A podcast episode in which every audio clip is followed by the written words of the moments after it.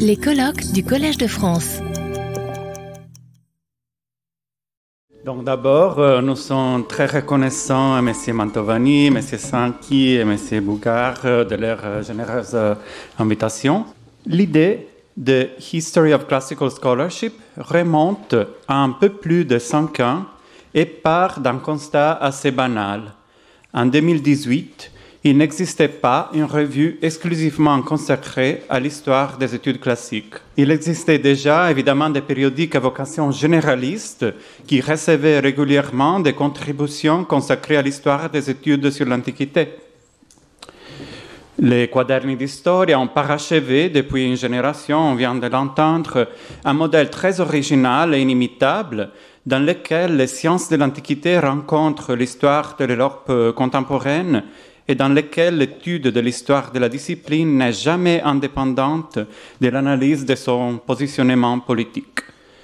Euh, des contributions ponctuelles sur des problèmes spécifiques euh, de l'histoire des études classiques ont également été publiées dans des revues qui ne traitent habituellement pas des questions historiographiques, on pensait au Journal of Roman Studies, Papers of the British School at Rome, le mélange de l'école française de Rome, le compte rendu de l'Académie des inscriptions et belles-lettres, Athénéum, Index, mais ce sont que des exemples.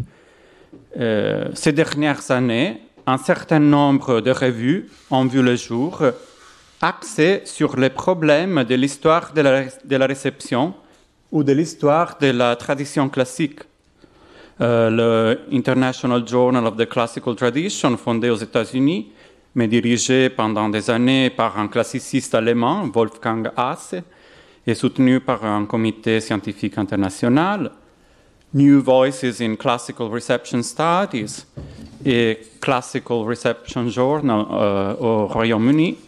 Et surtout, Anabase, dont Clément Bure vient de nous parler, qui s'est rapidement imposé comme un exemple original de convergence entre les études sur euh, la tradition du patrimoine antique, l'archéologie des savoirs et l'historiographie, pour utiliser le titre des rubriques que Clément vient de nous montrer. En Italie, euh, l'expérience positive de Incidenza dell'Antico est centrée sur euh, l'histoire grecque et sa résurgence dans la culture moderne, ainsi que sur l'histoire de l'historiographie relative au monde grec. Nous avons toutefois estimé qu'il y avait place pour un nouveau projet qui, tout en reprenant certaines des idées inhérentes à d'autres initiatives éditoriales, pouvait être développé davantage. D'abord, nous nous sommes fixés des paramètres de travail nous ne pensions pas pouvoir justifier la création d'une nouvelle revue payante, un moment où les enjeux de la diffusion des connaissances devenaient de plus en plus évidents et les budgets de la plupart des bibliothèques se réduisaient et continuent même aujourd'hui à être réduits. Nous ne voulions pas non plus être limités dès le départ par les contraintes légitimes qu'un éditeur imposerait. Le mode d'accès libre en ligne nous a offert de précieuses opportunités. Tout d'abord, la possibilité de ne pas limiter la longueur d'un article ou d'un dossier de documents, un facteur qui nous permet, entre autres, de publier des éditions de sources et des contributions inédites sans aucun souci particulier. D'autre part, la possibilité de publier des articles dès qu'ils sont prêts sans devoir attendre un numéro, papier, un choix qui nous aligne sur la pratique désormais répandue dans les sciences dures et dans de nombreuses sciences sociales, et qui a également l'avantage de créer des opportunités utiles, surtout euh, pour les chercheurs en début de carrière. Notre calendrier de travail consiste généralement en deux à trois mois pour la lecture des propositions éditoriales par des, évaluateurs anonymes, une période variable pendant laquelle les auteurs doivent apporter les modifications, suggérer si leur contribution est acceptée dans la revue, et deux à trois mois supplémentaires pour la phase éditoriale, y compris la correction des épreuves. Nous avons également pu accepter en toute liberté des contributions dans un, dans un large éventail de langues et nous avons publié jusqu'à présent des textes en anglais, en italien, en français, en allemand et en espagnol. À l'avenir, nous espérons également accueillir des contributions en portugais et en grec moderne. Nous nous limitons cependant à un éventail de langues dans lesquelles nous, nous sommes en mesure d'assurer un travail éditorial et rédactionnel de qualité. Nous sommes bien conscients que notre couverture n'est pas exhaustive. Le titre de la revue est anglais, mais son positionnement est résolument international et ne se cantonne pas à une tradition historiographique ou académique spécifique. Le mode de publication de History of Classical Scholarship est le format en libre accès diamant, Diamond Open Access. Cela signifie que nous n'imposons pas de frais financiers aux lecteurs ni aux auteurs. Ce sont communément appelés euh, APC, Article Processing Charges, qui sont parfois exorbitants. Les frais de fonctionnement du projet sont relativement modestes et nous sommes, du moins pour l'instant, en mesure de les couvrir entièrement grâce aux contributions des institutions où nous travaillons, l'Université Ca' de Venise et l'Université de Newcastle. HCS repose, bien entendu, sur notre libre engagement et, plus encore, sur la collaboration des dizaines de collègues qui ont accepté d'évaluer les contributions, reçues et dont l'expertise est déterminante pour la crédibilité de la revue. Il n'est pas exagéré de dire que cette générosité en acte est la leçon la plus précieuse de ces cinq années de travail. Il y a également une dernière considération fondamentale qui nous a persuadés de l'importance d'utiliser les formats en libre accès. En effet, nous sommes fermement convaincus qu'il est de notre devoir, en tant que chercheurs, de favoriser la libre circulation des résultats de la recherche scientifique le plus rapidement possible, en surmontant les limites inévitablement liées à la matérialité de la diffusion imprimée et les barrières économiques qui, tout en représentant pleinement l'importance du travail des éditeurs, s'avèrent parfois injustifiables et rendent élitiste l'accès aux articles publiés dans certains périodiques.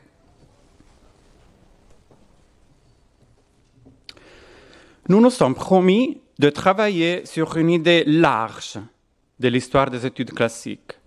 Certes, cette orientation comporte certaines limites. Nous ne publions pas de contributions sur l'histoire de la réception des classiques sur les sources des tragédies de Shakespeare et de Racine, sur l'influence de l'art grec dans l'Allemagne nazie, ou sur la figure de Didon chez Elena Ferrante. En revanche, une contribution hypothétique sur la lecture d'Aristote par Spinoza ou Croce, ou sur l'essai de T.S. Sur Virgile, relèverait de nos intérêts, car, à des degrés différents, ils ont contribué au débat critique et aux recherches scientifiques sur ces auteurs anciens. Nous ne publions pas des contributions sur des savants encore en vie. Nous ne sommes pas uniquement intéressés par des contributions sur le travail des professeurs d'université ou des humanistes plus ou moins reconnus. Nous ne nous concentrons pas non plus nécessairement sur le travail des grands érudits on peut aussi apprendre beaucoup des travaux de ceux qui ont peu publié, en se concentrant sur un champ de sujets étroits avec des résultats, des résultats modestes. En effet, on peut à juste titre affirmer que la santé d'une tradition historiographique ou d'un champ disciplinaire se mesure d'abord et avant tout à partir du niveau moyen inférieur. On ne peut pas perdre de vue les chercheurs médiocres ou ceux qui se sont plus mesquinement compromis avec le pouvoir. Le tâche que nous nous sommes fixée est de contribuer à l'étude d'une tradition intellectuelle et scientifique complexe qui s'étend sur au moins sept siècles. Comme nous avions l'habitude de le dire dans nos conversations exploratoires, de Lovato Lovati à Jacqueline de Romilly. Nous respectons profondément cette tradition et, dans une certaine mesure, nous avons le sentiment d'y appartenir nous-mêmes. Mais notre objectif n'est certainement, n'est certainement pas de la célébrer ni de revendiquer son centralité ou son exemplarité. Notre intérêt pour ce sujet a des racines anciennes, liées à nos parcours intellectuels personnels respectifs. Il s'explique en partie par notre origine italienne, dans un contexte où l'histoire des études classiques a des fondements importants.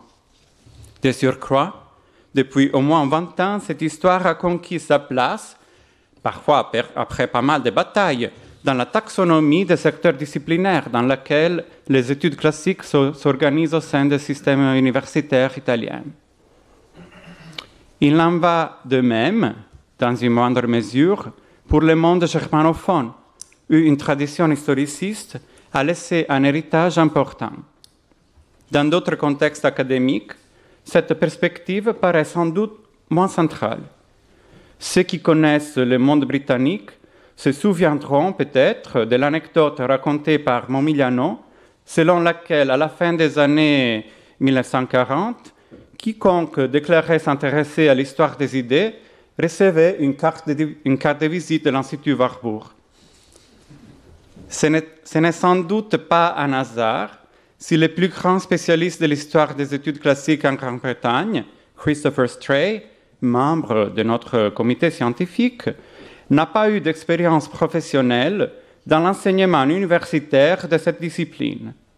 Sur ces plans également, des développements intéressants sont à noter. Pour rester dans le contexte britannique, les travaux d'Estrée ont marqué un nouveau modèle d'intégration entre l'histoire des études classiques au sens strict, l'histoire contemporaine et la sociologie, qui a permis d'écrire une nouvelle histoire des grandes institutions universitaires et d'ouvrir la discussion à l'investigation du rapport des études classiques avec les dynamiques de classe, notamment à travers l'étude de l'enseignement de la discipline dans les, écoles. Je laisse la parole maintenant à Frédéric.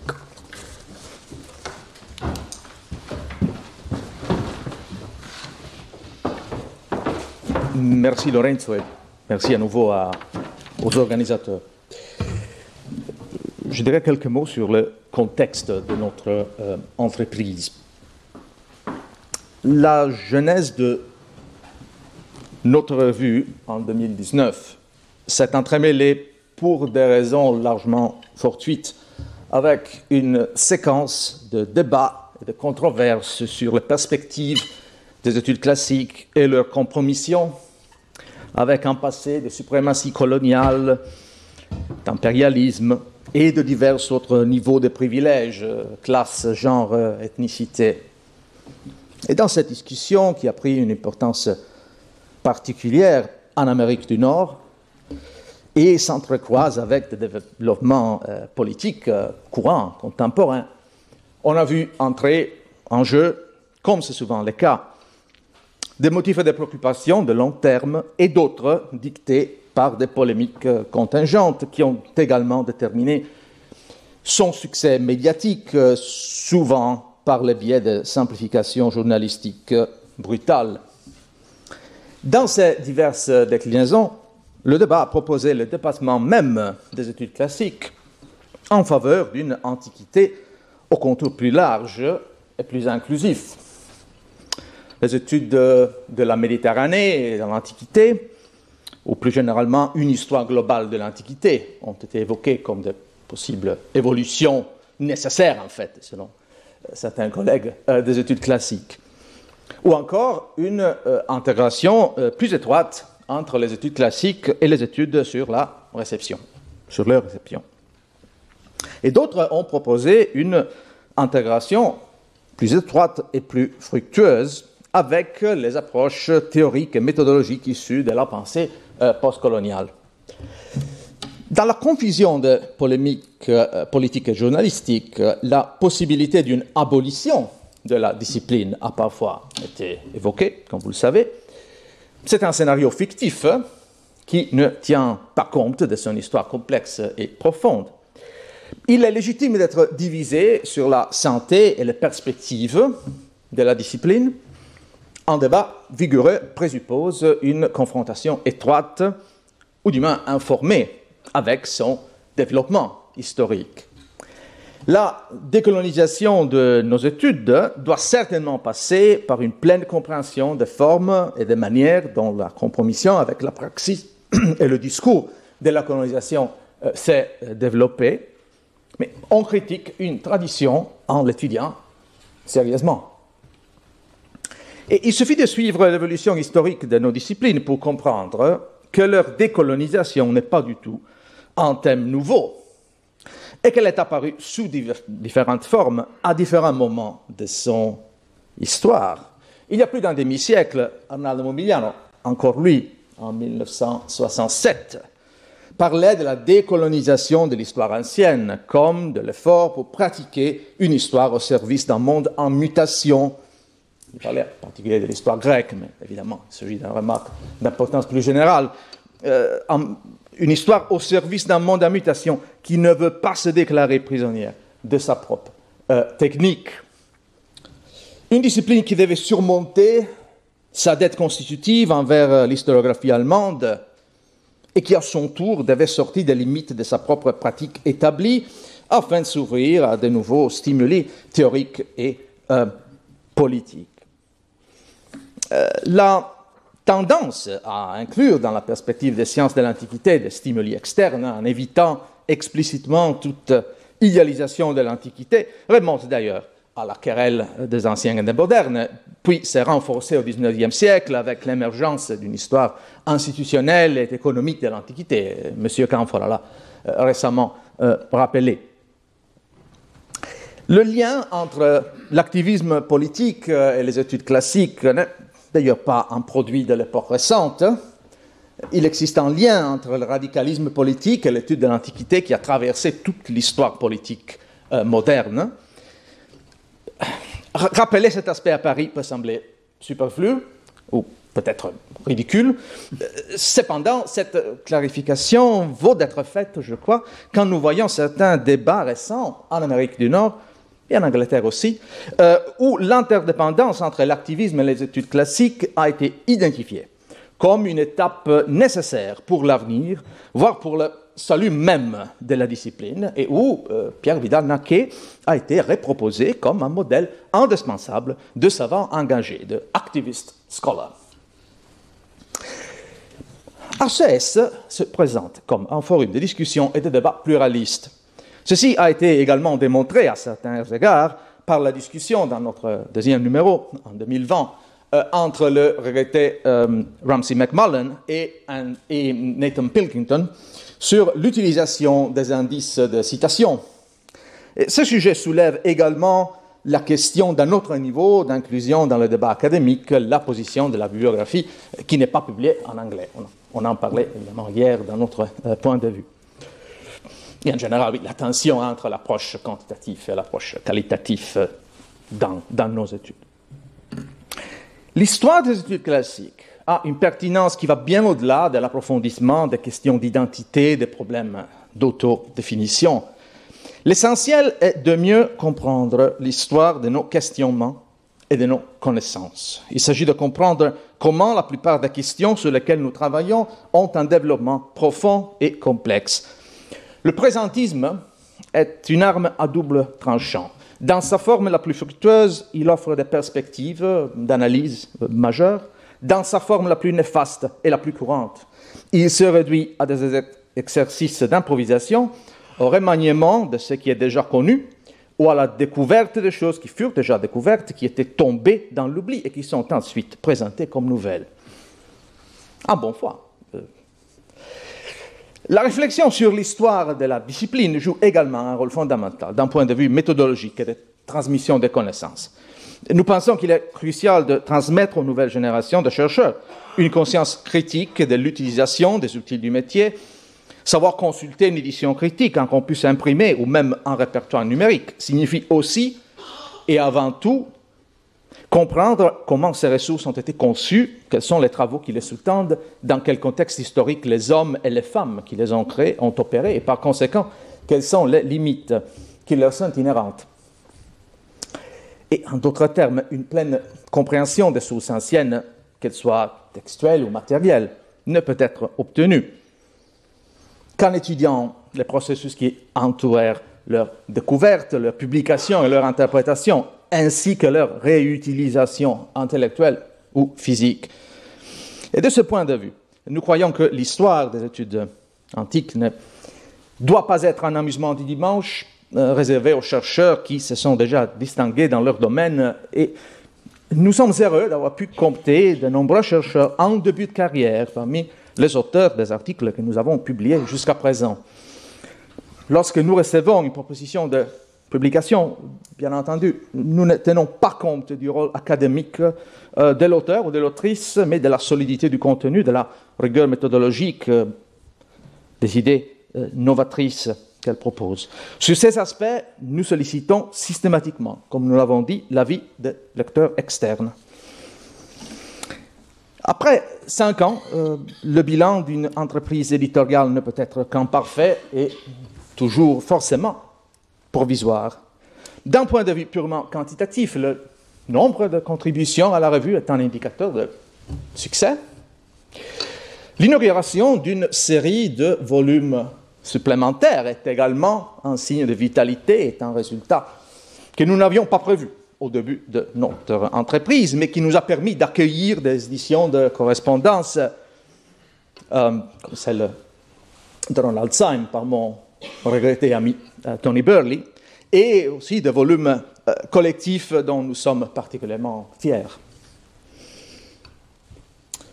Ici, il y a aussi celle entre Momsen et Pais, et Lully, et puis tout récemment, To Cities in the Age of Extremes and Beyond, Academia and Politics. Par les soins de Luca Iori et Ivan Matiasic. Pour l'avenir, nous avons identifié quatre domaines sur lesquels nous aimerions travailler plus en profondeur et dans lesquels nous aimerions nous engager davantage. Le premier est l'élargissement de nos intérêts géographiques. Nous espérons accueillir des contributions sur le développement des disciplines classiques en Amérique latine, en Russie, dans l'ancien bloc soviétique, en Asie, en Afrique. De ce point de vue, nous sommes euh, naturellement intéressés euh, par le débat sur ce que l'on appelle les Global Classics. Et en effet, nous pensons que l'histoire des études classiques peut apporter une contribution significative à la compréhension des phénomènes globaux de l'époque dans laquelle nous vivons et des questions parfois pressantes qu'elle soulève.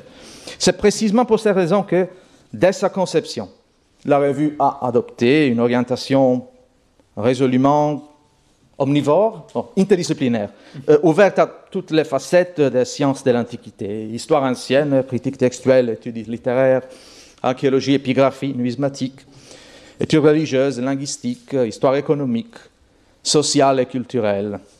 Dans l'avenir, nous souhaitons réellement expérimenter d'autres potentialités offertes par l'open access qui ne nous contraignent pas à publier seulement des objets qui seraient de reproduction numérique du livre imprimé.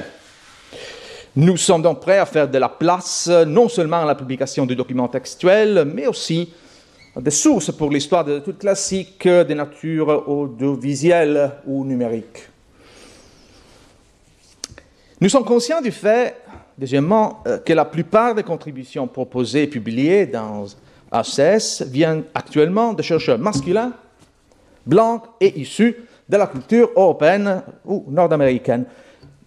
Nous nous efforcerons de corriger cette tendance en atteignant un meilleur équilibre entre les genres et en rendant notre revue plus attrayante pour les collègues appartenant à des groupes qui tendent à être moins représentés dans l'académie.